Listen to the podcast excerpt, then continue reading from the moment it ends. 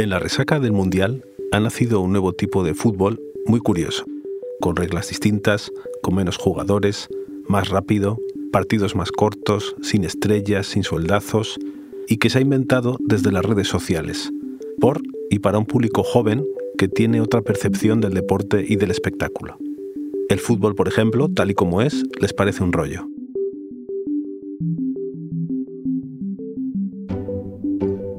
Soy Íñigo Domínguez. Hoy, en el país, entre la pachanga y el videojuego, el nuevo fútbol de Ibai y Piqué.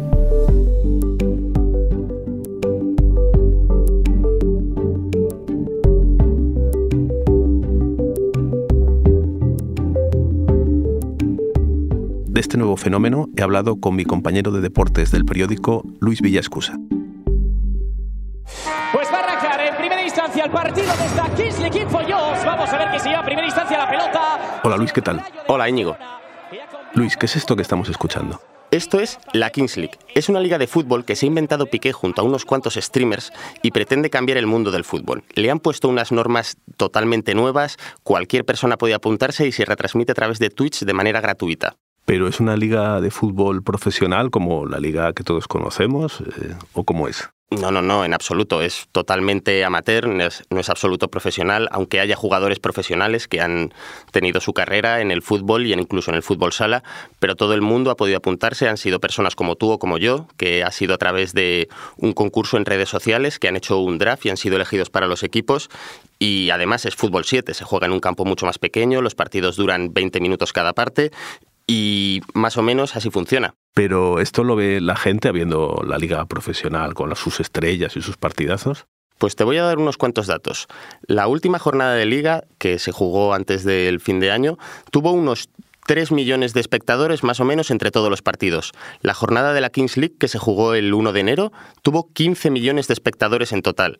Esto es porque se retransmite a través del canal de Twitch de la propia liga de la Kings League y a través del canal de Twitch o YouTube de todos los streamers que son los 12 presidentes de los 12 clubes. Y en total tuvieron un pico de unos 800.000 espectadores al mismo tiempo y una media de unos 400.000.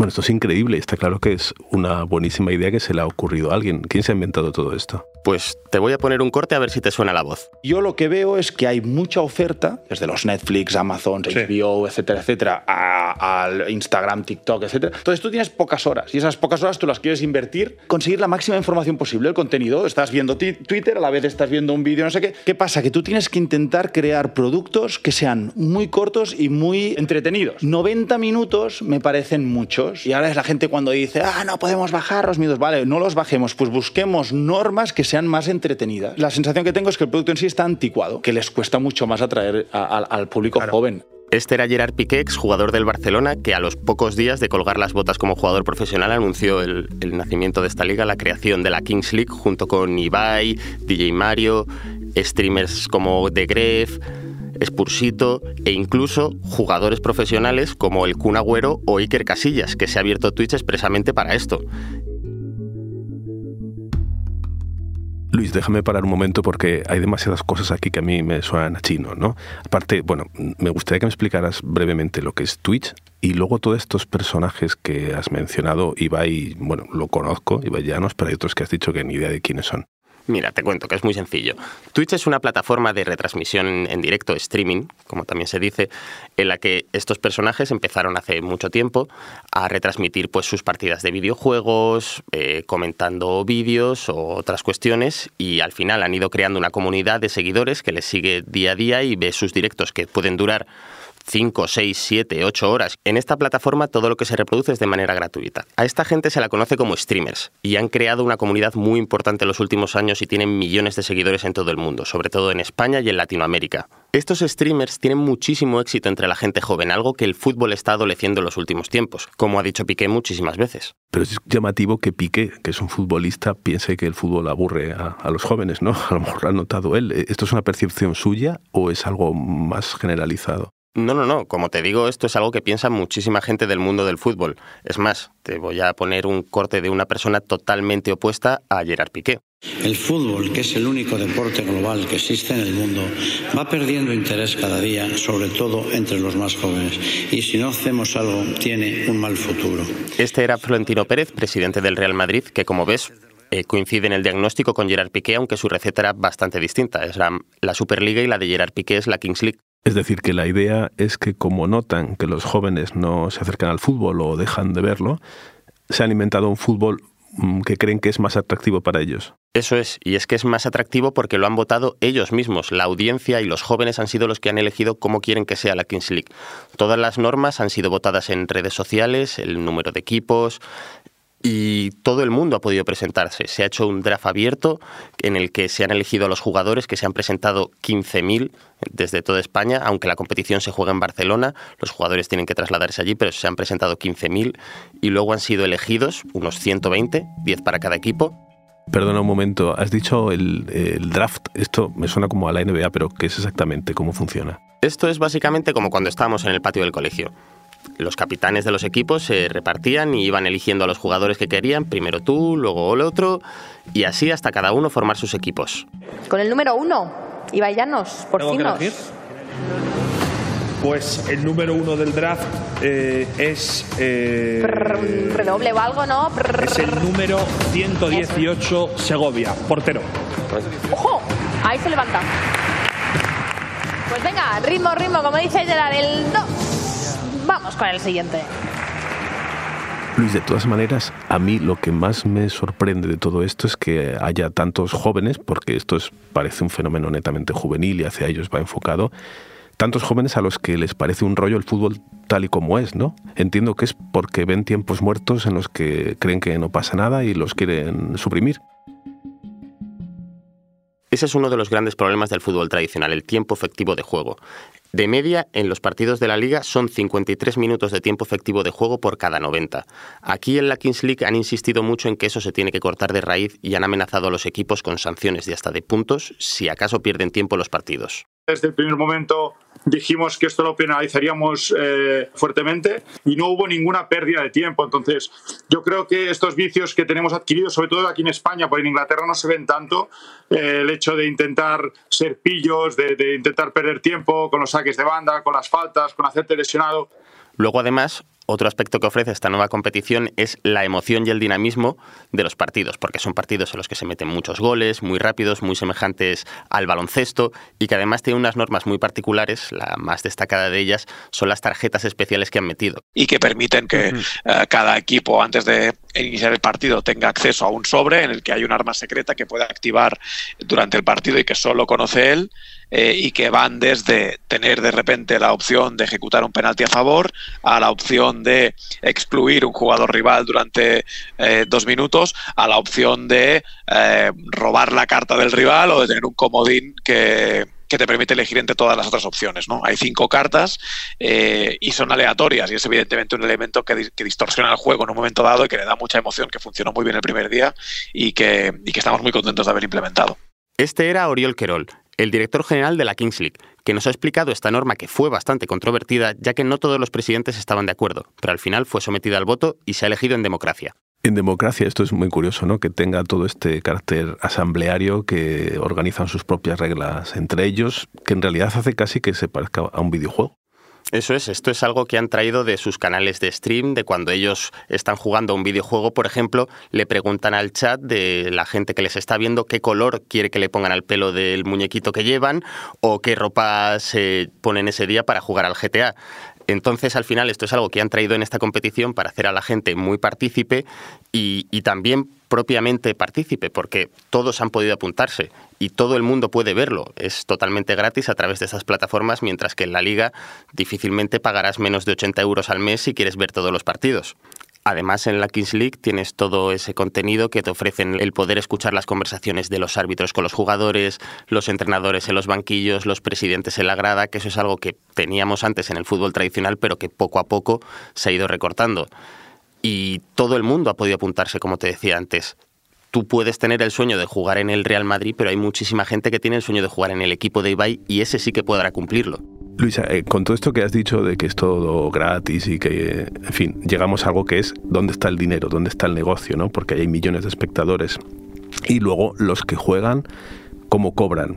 Hay también salarios increíbles, hay agentes que llevan comisiones, ¿cómo funciona todo eso? Esto lo ha organizado todo Cosmos, la empresa de Gerard Piqué, que además también organiza otros eventos como la Copa Davis, por ejemplo, en los últimos años, que ha tenido mucho éxito. Y Cosmos es la empresa que paga a todos los jugadores. Los jugadores son empleados de Cosmos y todos cobran lo mismo. Los equipos, cada presidente de cada equipo, se tienen que encargar de proveer de los campos de entrenamiento, de los viajes, de las instalaciones, de las equipaciones.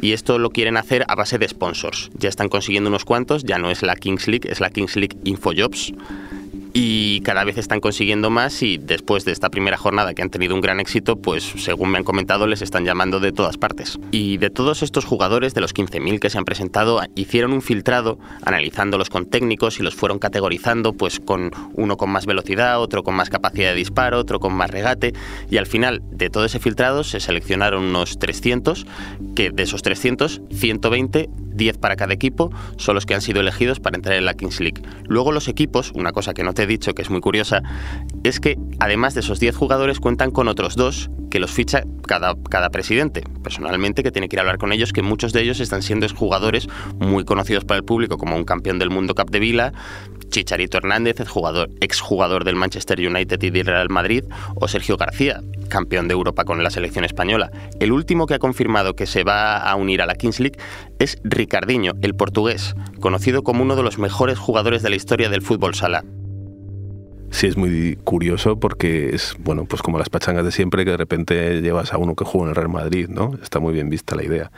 Oye, ¿y las chicas se pueden presentar o hay una liga de chicas? Hay una liga de chicas, la Queens League, que ya se ha abierto el proceso de inscripción para el draft, para cualquier chica que quiera apuntarse y empezar a hacer las pruebas y que la evalúen y luego entrar a la candidatura. Y esta liga comenzará también este año. Pero si quieres que te hable de presencia femenina en la Kings League, la Kings League cuenta con una presidenta, la streamer mexicana Rivers, una de las streamers con más presencia en el público latinoamericano. Esto es que en la Kings League hay una de 12 presidentas, mientras que en la liga hay una de 20, que es la presidenta del Valencia, que además es una gestora que trabaja para la empresa de Peter Lim, que es el dueño. Y ahora que has mencionado la liga tradicional, ¿se están asustando? ¿Tienen miedo de, de, que esto les ponga en riesgo el fútbol tal como lo conocemos? Realmente esto no ha venido a cambiar el fútbol ni a acabar con el deporte tradicional. Simplemente quieren tener su espacio compatible y ofrecen un producto totalmente diferente. Venimos de un mundial en el que las audiencias han sido bestiales y de una Champions el año pasado que también ha sido increíble y, es, y la Kings League jamás podrá competir con eso. Eso sí, a lo mejor con un Getafe Mallorca o un Cádiz Valladolid, a lo mejor un domingo sí que puede competir. Al final, todos estos streamers arrastran a muchísimo público que les sigue siempre y ve todo lo que hacen. Y te voy a poner unos ejemplos. La velada del año, un evento de boxeo organizado por Ibai el año pasado, batió el récord de, de visiones de Twitch y el partido de pádel más visto de la historia no es la final de la Copa del Mundo de pádel, es un partido entre Ibai y De Gref que retransmitieron a través de Twitch.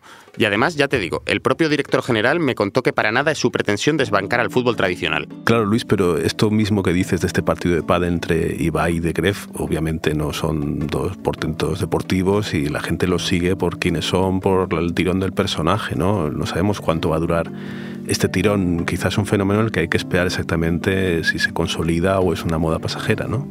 Eso es, eso es. Tenemos que ir con mucha cautela y ellos mismos son los que van con mucha cautela. Son conscientes de que su estreno les sorprendió, fue muy bueno, pero hay que tener en cuenta que fue el día 1 de enero, un domingo, que no había fútbol, que todo el mundo estaba en casa después de las uvas y era el momento perfecto que, para que la gente se conectara a Twitch y viera los partidos y viera el nacer de la Kings League.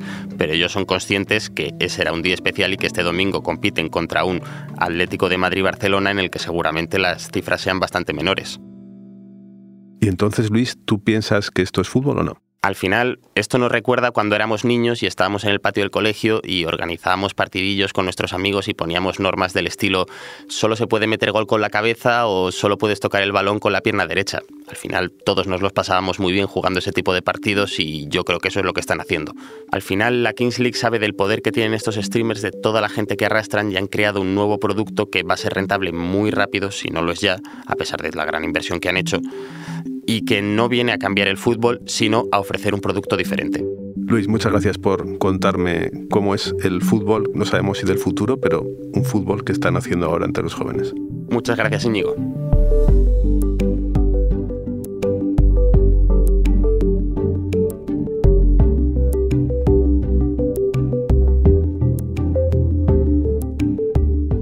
Este episodio lo han realizado José Juan Morales y Belén Remacha.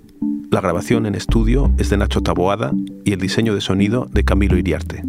La dirección de Silvia Cruz La Peña. Yo soy Íñigo Domínguez. Esto ha sido Hoy en el País. De lunes a viernes volvemos con más historias. Gracias por escuchar.